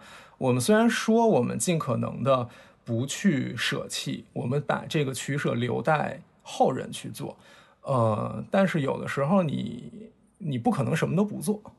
所以退而求其次，最好的办法可能就是你在做之前做好所有档案的记录。尤其是在现在，我们已经有了更廉价的拍摄的技术，然后更、更、更精确的扫描和摄影的技术的时候，那如果你非要这么干的话，你至少要留一个底给我，或者比如说你不要把所有东西都还原，对吧？那个背面对你营造那个场所氛围没有什么影响的部分，你能不能给我留下来一些？等等，所以。这个是我的，我我我没有一个取舍的一个态度，可能我会觉得那个故事很很有吸引力。然后我不是我不知道故宫有没有真的这么做啊，但是好像现在就是那个彩画也是可以整幅截取的嘛，而且再加上清代它本来底底下就有厚厚的一层地障，它就更容易了，比。唐宋时期的那个一层薄薄的颜料层要更方便，但我不知道他有没有这么做啊。但无论如何吧，就是像你刚刚说的，肯定当时的决策者他必须得做一个决定。那么他在利益的权衡和他的价值取向中，他选择了前者，这个也无可厚非。那那你刚刚说的出发点，对对对，不好意思打断了。那对第二点，你刚才救了我了，因为我刚才说第一点说的太嗨了，我忘了我第二点想说什么。那你现在想起来了吗？嗯，想起来了，想起来了，你把我给救了。那第二点其实就是这个变化的过程，在我看来是很有意思的。因为其实你今天在无论修复古代建筑，还是在更多广阔的领域，你会发现有一种倾向是追求那个所谓原本的样子的倾向，对吧？就是有人会说，原本的样子你怎么定义？你可能定义成康乾盛世这种。公认的历史最辉煌的，从这样的一个角度来讲，那有的人可能会觉得永乐十八年的故宫才是它原本的样子。但是其实，呃，包括你刚才讲的这个海屋天绸的这一些主题，你会发现它在历史里面一直是在流变的。你在其他的地方看到的那一些必须要有的元素，比如说雕着那个筹码的仙鹤和那个放置的这些筹的那个瓶子，它。其实对于这个主题的表达是很重要的，对吧？它是一个长寿的主题，仙鹤意味着长寿，海无天愁的那个愁它应该出现进来。但是，呃，你会发现在文渊阁这个地方，它并没有出现这一些东西，而是把它和它自己的主题这个书这个东西做了一个结合。所以我觉得，嗯，其实有的时候追寻那一个所谓原本的东西。嗯，这件事情未必是，我不能说它没有意义，但是我只是在说那个原本的东西是不是真正的原本，因为历史一直在发展。你今天追寻的一个主题，它所谓完美的样子，也不过是。呃，发展的一个结果，你如果再往上还可以追溯，你如果再往上还可以追溯。那我们今天看到的可能是来自多个不同的线索，在历史发展的过程里面互相叠加、互相影响，最终呈现出来的一个状态。那这个状态被我们今天接收到了，这个复杂的历史信息也蕴含在这一些复杂的内容里面。那。这件事情，我觉得如果换一个角度来讲，我们不去追寻那个原初的完美的状态，而是看我们现在有什么，现在的这个状态，其实也是一个呃很有意思的故事。这个是我刚才想到的第二件事。嗯嗯，我觉得你说的特别好，但是我想再稍微稍微的再延伸一点点，就是我其实是认为他把海雾天仇和龙马附图组合起来的这个图式。不是反映了当时可能海雾天仇这个主题流变到那个时候它一个普遍的状况，而是它就是为了文渊阁的这个意图所设计的。就是你可以通过一些图像上面的分析和解读。我其实有一个比较大胆的观点，是我 准备写在论文里的，因为我的论文主要就是关于它的彩画的这个意义嘛。其实我说的会比较深一点。哎，你没有写完，这是可以说的吗？呃，还行吧，就是这个也不是一个，但是听众朋友们，如果你们想引用的话，请等童老师发表出这个文章再引用，谢谢。嗯。对，就是其实我是觉得它的海雾天绸，你刚才也说到，就是它是一个长寿主题的寓，就是寓意的一个纹样。那么它为什么要在一个文化属性这么强，然后仪式属性这么强的建筑，又不是皇上日常起居生活的一个地方，要用到这种图式？其实我觉得它是有另外一层隐身的意义在的。然后这个意义其实是特别为了文渊阁所设计的。那么我其实就想提出来的就是它的这个绸跟。呃，书籍的意义在这个场景下是等价的，就是说，你其实也可以看到，就是在吉林，我们说到的，就是乾隆时期原状的那个彩画的同样一个规制的一个彩画的纹样中，它中间的那个屋子里面放的就不是绸，而是两个书。嗯，然后是两个书函码在那儿，但是呢，整整个这样一套图式跟它外沿的里面的放着那个坛罐里面放着三根绸的这个图式是一个相同模式的。那么在这样一个模式之下，也许书跟就是千绸是可以等价的。那么或者说它们的意义是地位是可以替换的。那么千绸如果是一个人。它的寿命的证明，那么书函是不是可以作为是一个国家它的国作的证明？那么在这样一种基础之上，又我们又知道乾隆他是一个非常注重文治，然后他认为整个国家的一个源流或者他权力正统性的来源就在于这些对于经典，尤其是儒学经典的一个重视之上。那么我们甚至就可以说，海无天绸的一个这样一个图式用在文渊阁，它其实是一种国作的象征，它已经不是一个个人寿命的一个。长寿的表达，而是对于一个国家它的命运的一个寄望。嗯，我就说这些吧。嗯，因为那个文章中可能还有一些更充实的证据，我就 不展开了。但是我觉得我我我还是想表达一个这样的观点，因为我觉得还挺重要的。对，很有意思。包括其实他修四库全书本身也无非是想对跟自己的国家政治什么的扯上关系。刚才你已经提到了，所以它不完全是一个文化事件，它其实是一个政治事件。嗯嗯。哎呀，我太喜欢这期节目了！这期节目太棒了，听众朋友们。哎呀，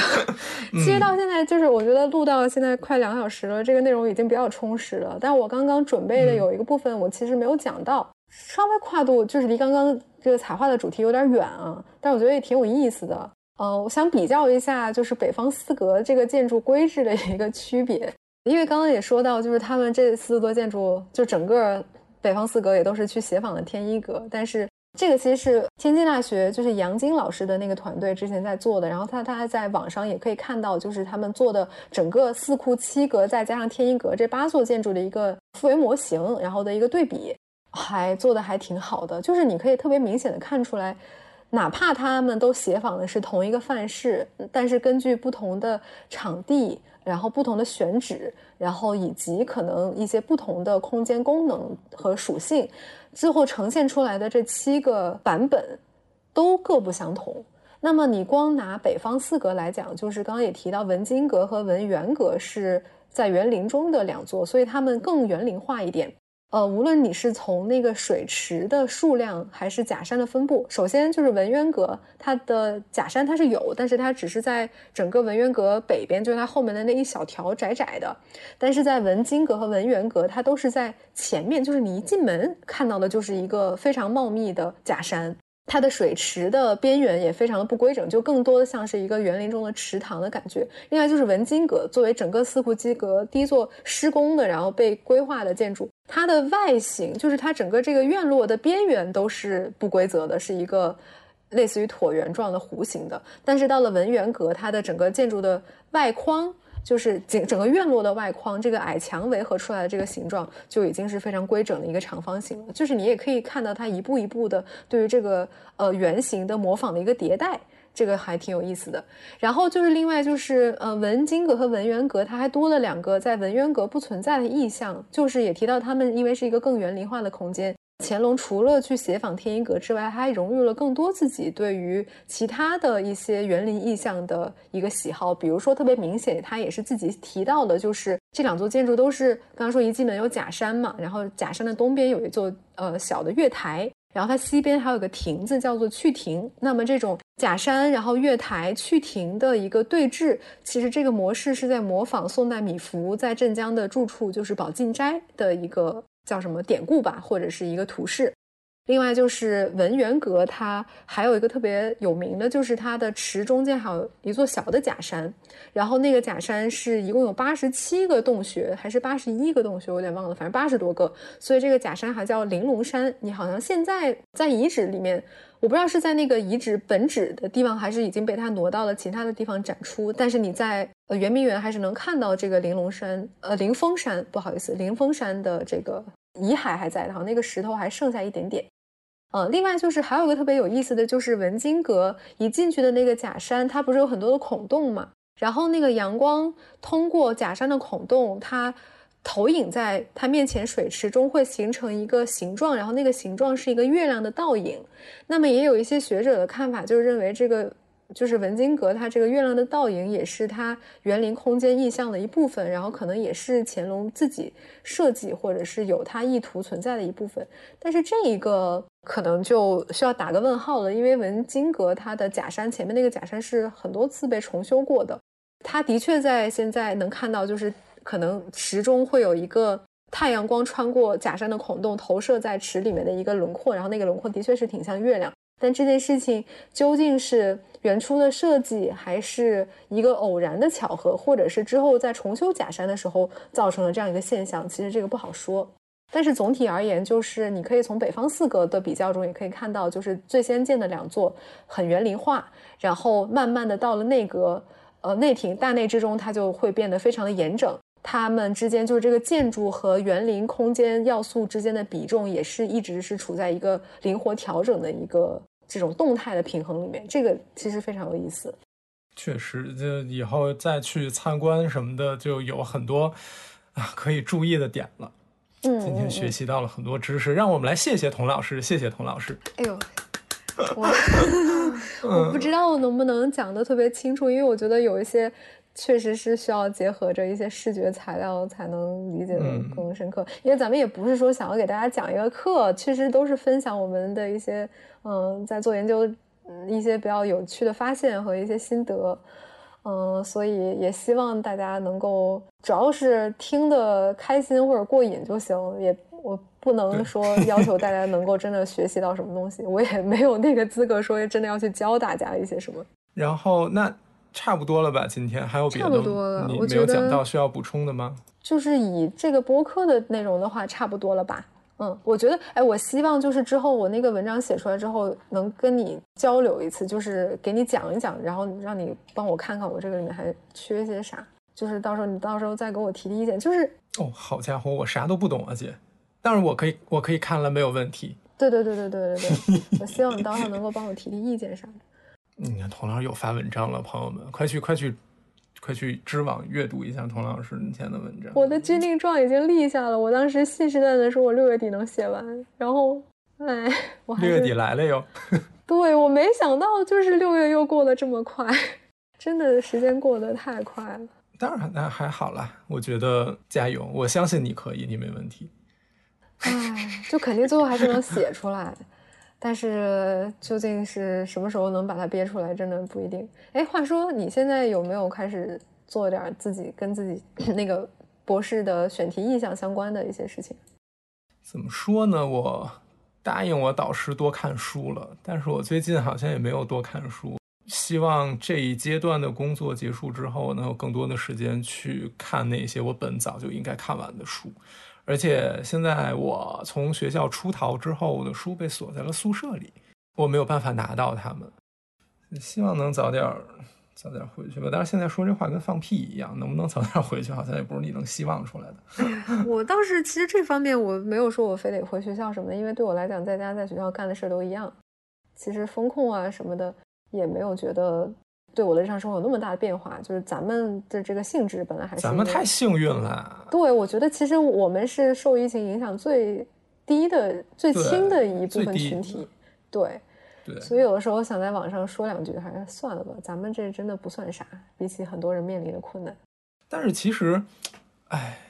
我知道你就是要要说这个，对，又低潮，就是我会陷入到这种情绪里面，就是我会觉得我不应该忘掉一些事情，我不应该忘掉愤怒，然后我应该面对这些事情的时候怎么样？但是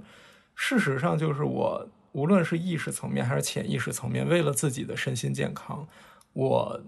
愿意，我主动的选择忘记一些东西，然后主动的放弃了一些东西。然后我选择了接受，更多的接受。然后我一边这样做，确实它会让我心里的负担小一些，当然又会给我增加另一重压力，就是我觉得我这样做不对，或者说我这样做很可悲，或者说如果所有人都这样做的话，那 对，就是嗯，我我我我最近会陷入到这种矛盾里，嗯，特别能理解。而且也是最近发生了很多事情，而且很多不是很好的事情。我我我我我不知道啊，就是我觉得作为一个平台，然后作为一个女性，你有什么想说的？我觉得你可以说。我没想到你会问这个问题，啊，我我我也没有，因为我觉得就是就女性应该有更多发声的渠道嘛，咱们这个大小也算是一个渠道。然后，对，如果你想说的话，你可以说。我其实从来没在微博上对这这些事情表过态。一方面，我，嗯，我也不是什么 KOL，其实，呃，跟我互关的也都是平常生活中的这些人，我没有，好像感觉没有必要在网上发声。另外，也是觉得，也不光是最近的事件，你不觉得一进入今年，其实也不光是今年，就是很多这些层出不穷不穷的跟，嗯。性别暴力，乃至上升到更严重的这种性别的议题，都没有得到一个很妥善的处理，然后大家的记忆也会很自然啊，很正常的随着时间和其他的热点而转移。所以有时候觉得说这些，或者说单靠发声，我对这个事情是抱有一个比较 虚无的态度。嗯，对，但是我我还是会看，然后也会在看到网上的呃各种不同的观点，然后我其实对某一些呃类型的观点不是很赞同，就是当这件事情爆出来，然后很多的人会或正常的人都会把它理解成是一个嗯性别之间的暴力，但是也有忽然有很多人站出来说，你为什么就要这样片面的就给这件事情一个定性？然后要给他贴上这样的标签，然后你其实完完全可以从这件事情上看出，像阶层的问题，然后经济下行的问题，然后社会治安的问题。但是为什么就是因为这两年的这个所谓的运动甚嚣尘上，你就非要把它呃扁平化成一个性别的话题？但是这个，哎，怎么讲呢？这难道不是一个特别明显的事情吗？而且只要是。针对弱势群体，就是女性，她现在就是一个弱势群体中最呃典型，而且现在是权利最受到损害的一个层一个一个群体。为什么我们就不能把它当做一个性别的议题来讨论？就这些人究竟在怕什么？我真的是觉得很费解。因为我也是看到有不光是一般的网友，还有一些高校的呃社会学的。学者啊，老师、教授啊，也出来这么说，所以我就对整个的这个，嗯，这些事情在不同的层面上得到一个怎样的讨论，是觉得有一些费解和迷惑的。但因为我觉得我咱们身处的这个圈层。嗯，还算是一个相对比较柔和的氛围。然后像我周围接触到的，或者说我从小到大没有说感觉到那么鲜明的，就是针对人身的危险。但是你其实这些事情也都渗入到我们的生活方方面面了。比如说我出差肯定会带一个门顶啊，然后晚上肯定知道不要一个人在外面活动啊什么。但其实你仔细想想，这些事情其实它背后有一种结构性的不合理在里面。嗯，但是这种事情。很难靠一己之力去解决吧，只能是说我们还是对他抱有一个，哎，我这样说是不是太悲观了？但我真的不是，对我我真的是对现在这种社会基本盘的现状 感到一种无力感。然后我真的也不不认为，就是我们这样子的不断的去强调和发声，能够真正在结构层面起到什么好的作用。我我我之前的一个反思。也不能说反思，就是一个认识，是之前呃王提到过，就是他晚上下了地铁回家走那段路会觉得有一些紧张，然后但是我之前其实真的不不不能理解这件事。就是我觉得你们家也没有在郊区，然后那个治安也挺好。如果如果王博士你在听这期节目，对不起。然后我觉得我我不能理解，但是后来我发现，就是我不能理解，正说明这件事情的问题。是的，对，所以我对，然后我觉得就是，当然咱们的节目并不是一个讨论社会问题的节目，然后可能咱们也并没有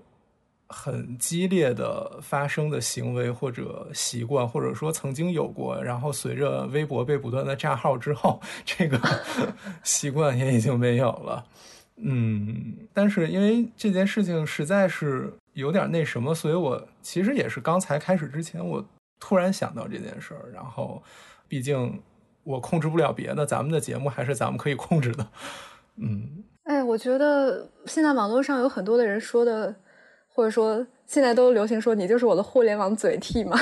我觉得很多人已经把这个问题探讨的比较好了。然后，的确就是你说的这个问题，真的是我身为一名女性。从小到大，有一些我们被教导的一些行为准则和保护自己的方法。当你深就是以这样的一个语境去思考它，或者去批判它的时候，你会发现它深层是存在着一些问题的。呃，它相当于是要求，就是这个结构性的呃倒置。相当于我们没有去地图创造一个更为安全的环境，但是在这个过程中，我们只能够去明哲保身的让自己尽量不受到伤害。但之前也说到那个，就是网上也看到一种说法，就是具体的我忘了，但是就是当你说想让让自己尽量避免受到那个伤害，你的潜台词就是让那些坏人去伤害其他的人。嗯，我们更多的还是想要追求一个良性的环境，就是我们可以轻松的在街上走路，然后也不用担心。呃，就比如说坐呃出租车的时候，不用先把车牌号发下来，然后发给家人。然后呢，一个人在家的时候，不用假装在接快递外卖的时候，家里面还有一个别人。其实这些事情对我来讲都是我特别经常做的事情。嗯，但是我们当然还是希望未来能够到达一个环境，就是你知道不用做这些事情，你的心也还是很有安全感的。嗯，好吧。然后就是有有很多人已经，你你你你还要说吗？没有没有我我没有打断你吧？没有没有没有，就是嗯，网上也有很多人在谈这件事情，谈的比我们可能更系统、深入、学术或者怎么样，所以肯定是希望大家能够关注这些事情、这一系列事情的发展。然后大家如果感兴趣，可以去搜更专业的节目来听。但是在这个时候，我也想说一句，就是啊，我这样说又不太好，就是如果你。一直关注这些事情会让你很痛苦的话，那为了自身的心理健康，可能不关注也不是一件需要被批评或者怎么样的事情。是的，呃，还是希望大家都能够在现在这种有一些困难的环境里面健康的生活。嗯，你不觉得现在整个这个大环境越来越保守之后，大家的？呃，对于生活的期盼就是稳定、安全，然后如果再能有点小快乐就更好了。嗯，包括其实它也会影响到咱们写论文里面的表述，或者写论文里面的一些东西，其实都逃不掉。嗯，即使咱们的节目好像有一点，好像你在关注一些古代的东西，然后再做一些很理论性的东西，但其实你还是逃不掉这一些这一些影响。没错。那本来还说春天的时候能跟大家见一面，去 陵里面逛一逛啊。对，好像 对，这次是相当于是春天的结尾，一直持续到盛夏。对，而且我觉得秋天也不会好，所以我不知道见不到大家了啊。你就说这个，突然想起来，咱们要不要搞一个群呀？我之前不是搞了个那个企业微信吗？我不知道这个事儿。很久很久很久之前，我跟你说的，我在想要不要搞个群，然后我注册了一个对企业微信，然后就是用企业微信搞一个群。我在想，你觉得要要要要搞一搞吗？你好有执行力啊！我先说，就这些，就是咱们这个播客的这些乱七八糟的事儿，全是你倒腾的。嗨，我这个人，那你你认识我这么多年，我就是正事儿干正事儿的时候就想睡觉，然后干这种事儿的时候，我熬夜都没有问题。哎，这些事儿也挺正的。我我我当然是完全支持和赞同，就是我就怕大家会对我们有太高的期待，就咱俩也不是平常那种在微信群里特会来事儿的那种我也是这种潜水怪了的人，我都不知道会不会对大家产生什么切实的帮助和真的起到这个交流的目的。反正就是这群建好之后，我觉得百分之九十五的概率就是没有人说话，然后可能偶尔会有人发一张照片，发一个链接，然后没有人说话。然后如果有有活动的话，我们可能嗯，对那样的话可能更好组织一点。对，行吧。如果就是我们也可以先让大家把那个期待降低一点，就如果大家愿意加的话，加一个这种沉默群。那对沉默群不会不会打扰大家日常的工作和学习啦，没有什么人说话。嗯，那那可以啊。大家愿意来就来，不愿意来就不来。嗯，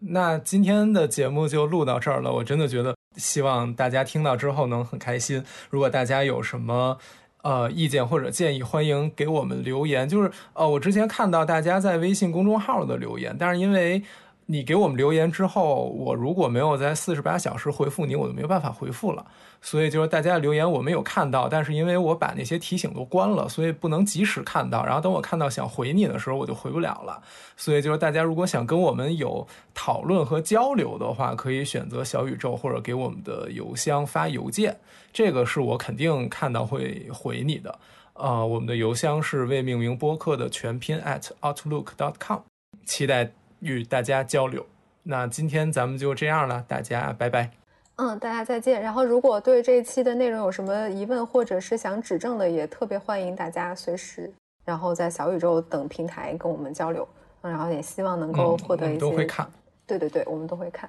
然后希望我们尽快的也再筹划一下下一期的内容。我觉得大家应该已经习惯这个更新频率了，我现在已经完全没有什么罪恶感了。然后也希望我们之后能够再有一些更有意思的选题，然后持续的把这个事情坚持下去。